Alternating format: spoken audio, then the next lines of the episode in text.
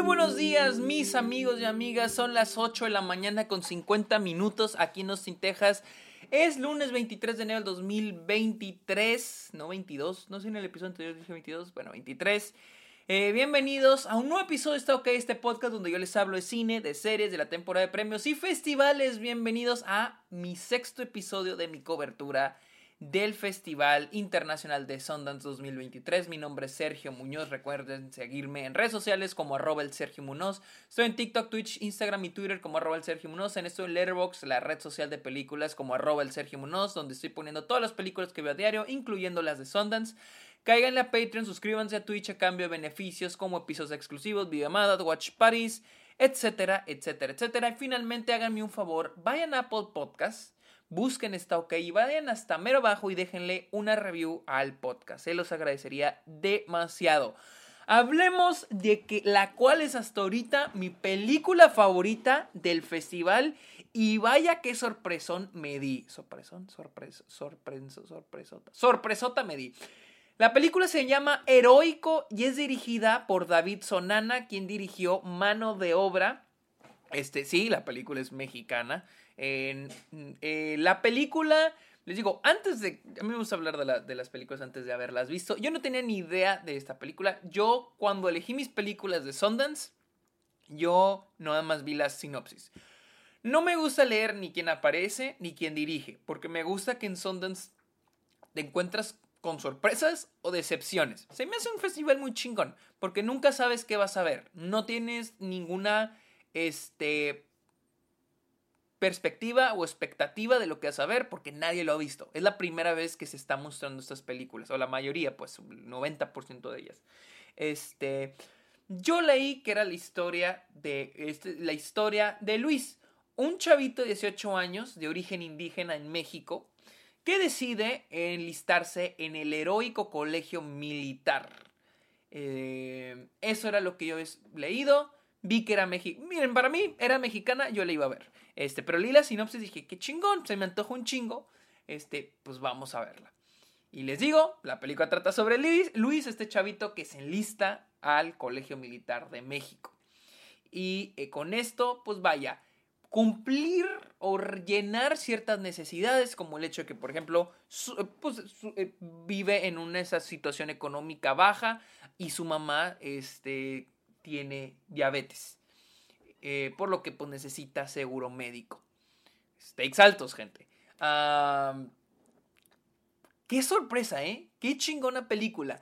No sé si es mi amor, he descubierto un amor por este tipo de películas en las que las películas como Full Metal Jacket, en las que son soldados en una en un campo militar tratados de la chingada. He encontrado un amor por estas películas. Esta, el año pasado vi The Inspection, que con ese sentido que no es una muy buena película, pero igual la disfruté. O sea, disfruto estas películas, y antes de hablar un poquito heroico, como que disfruto estas películas porque hay algo en el hecho de estos campos militares, de estos campamentos militares, que es algo tan poco natural, es algo tan poco humano el hecho de que existan ejércitos, soldados, ¿no? Se me hace este, este, esta militarización, esta idea de la disciplina, eh, se me hace tan poco humano, va en contra de todo lo que somos como humanos. Y me encanta esa, esa examinación, ese análisis de esta experiencia que tienen, pues lo hemos visto más que nada en, películas gringas, ¿no? Como en, en Full Metal Jacket de Stanley Kubrick el, la experiencia que estos soldados, estos individuos pasan, eh, no solo de manera física, pero también psicológica. Y siempre me ha parecido muy interesante este tipo de películas porque eh, demuestran un aspecto de la sociedad que me parece bien interesante.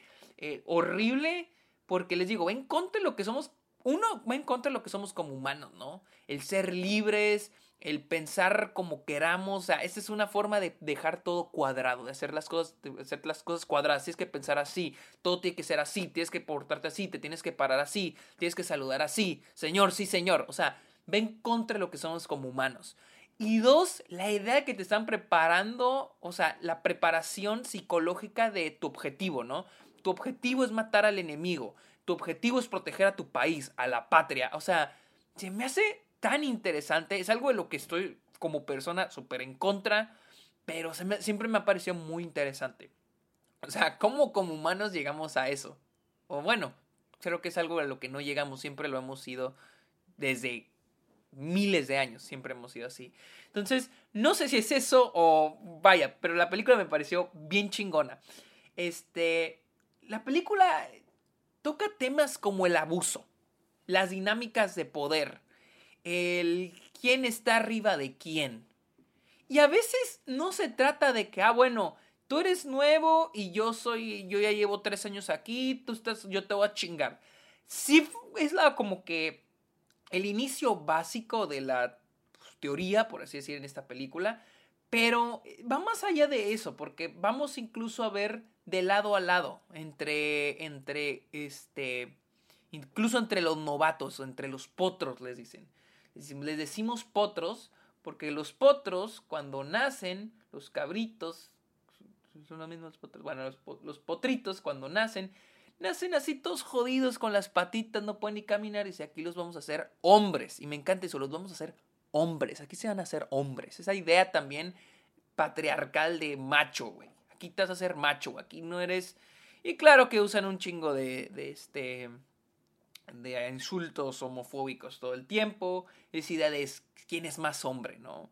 Que se ve mucho en ese tipo de ambientes y vaya, en México, ¿no? O sea, entonces la película este maneja todos esos temas, pero también la idea de un sistema institucional jodido y violento, ¿no? en el que tú me tiras un paro yo te tiro un paro, o sea, les digo, que, que, ya a veces no llega al yo estoy arriba de ti porque yo ya llevo aquí más tiempo, pero también el con quién te relacionas. Y vamos a verte en diferentes perspectivas, porque con Luis este, también vienen otros dos personajes, que se otros tres personajes que se me hacen muy interesantes de estudiar, eh, que es, uno es, que, que, son sus compañeros con los que entra. Uno es Arturo, al chavo al que traen bien jodido los de arriba. Les digo, este es un pelotón y son todos los novatos y los de arriba los traen bien jodidos, ¿no? Como que los líderes. Que son otros chavitos que, que son como dos o tres años arriba de ellos, ¿no? Entonces está Arturo, el que traen más jodido. Al más, al que traen jodidísimo, al más buleado de todo el pelotón. Está Luis, que es casi como un espectador, siento yo, pero que va más allá de eso, ahorita hablamos un poquito de eso.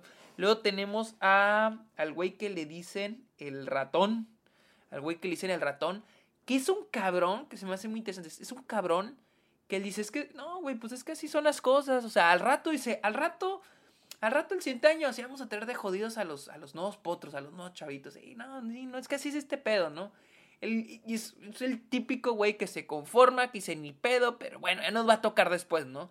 Y que vuelve haciendo esa cadenita. Y se me hace muy interesante porque yo llegué a estar en una posición en la que yo jugué básquetbol de adolescente hasta que me gradué de la prepa. Y me acuerdo que, pues las pinches, una vez me tocó novatada, ¿no? Una vez me tocó novatada.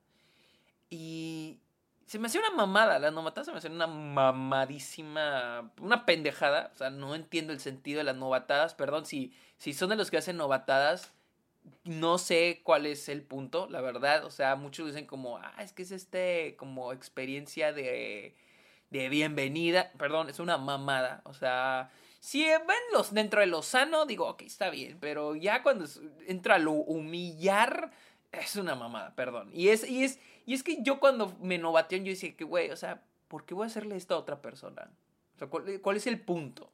Entonces, pero, pero hay otros que dicen, no, si el próximo año nos vamos a chingar a los que vienen. O sea, esa cadenita de nos vamos a estar chingando. Nos los voy a chingar. De estar chingando al de al lado. Y es una, algo que toca muy bien la película también. Eh, y tenemos otro personaje, olvidé, Mario se llama, olvidé el nombre de ese personaje, pero es un güey que dice, yo no me voy a dejar. Dice, si me van a venir a chingar como Arturo, le dice Arturo, güey, es que no te, no te dejes, güey.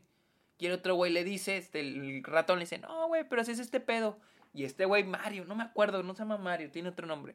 Le dice, no, güey, pero bueno, güey, pero si vienen conmigo, yo no me voy a dejar. Yo no me voy a dejar.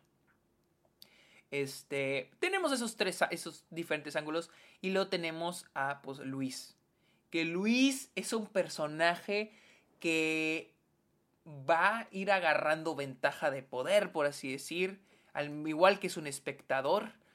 y va a ir teniendo que ir a tomar decisiones. También toca mucho la idea de la, de la amistad y la idea de a quién apoyas, de qué lado estás y, y pues el ser testigo de algo y tomar acciones en el asunto o quedarte callado. O sea, la película toca temas muy interesantes que, a mí me, me, gustaron un chingo. Más el hecho de que esta es una película sobre el ambiente militar en México. Creo que, que yo sepa, perdón, tal vez sí lo hay, pero yo, a mí no me había tocado ver una película así. Y se me hizo todo muy interesante, muy interesante. Otro es, la, es el personaje Luis me gusta mucho porque no solo, les digo, es un espectador, pero no solo se queda en eso. O sea, es un espectador, pero no se queda solo en ser espectador. Les digo, es un personaje, es un chavito de raíces indígenas. Eh, y su mamá tiene, creo que tiene diabetes, creo que tiene diabetes. Y pues para él es importante estar en el colegio militar para cubrirle, para tener seguro médico. Eh, y pues va a ser una, fue, va a ser un obstáculo fuerte porque pues no va a tener otra opción, no importa si lo bulean un chingo o le, no, le caga el colegio militar, se tiene que quedar para poder apoyar a su familia. Pero también nos deja en claro de un problema sistemático en México, que es la posición de muchos soldados que están en el ejército por necesidad. Por la idea por necesidad tan simple. Simple pinche necesidad. No están por amor a la patria, no, y, no, y no estoy diciendo que los soldados tengan que tener un amor a la patria, pero más que nada el que para la clase baja esta sea la opción, o sea, entrar a este ambiente violento, violento físico y psicológicamente para poder, pues vaya, mantener a tu familia. Tenemos el, un personaje, ah, el personaje este les digo, del que no me acuerdo su nombre, él tiene una hija, él dice, tengo una hija. O sea, mi punto es de que tenemos, eh, eh, te presenta la idea de que muchos soldados están aquí por necesidad. No porque quieran, en serio quieran estar en el colegio militar, no porque en serio quieran, este, cuidar la patria, que, sino para, pues vaya, tener un ingreso y cuidar a sus familias, o en el caso de Luis, poder cubrir los gastos médicos de su mamá. La verdad es una película muy cruda, muy cruda, o sea, sí vamos a ver unas realidades muy cabronas, no solo adentro de la escuela militar, pero también afuera. De hecho, hubo un punto donde me estaba preocupando porque la película iba muy bien. Eh, todo está ocurriendo dentro de la escuela militar. Y hay un momento donde sale y dije, espero que no la caguen. Y pues no, jamás la cagaron. O sea, la verdad, estuvo muy chingona. La película está muy chingona, pero sí está cruda. Sí es una película muy, muy, muy pesada de ver.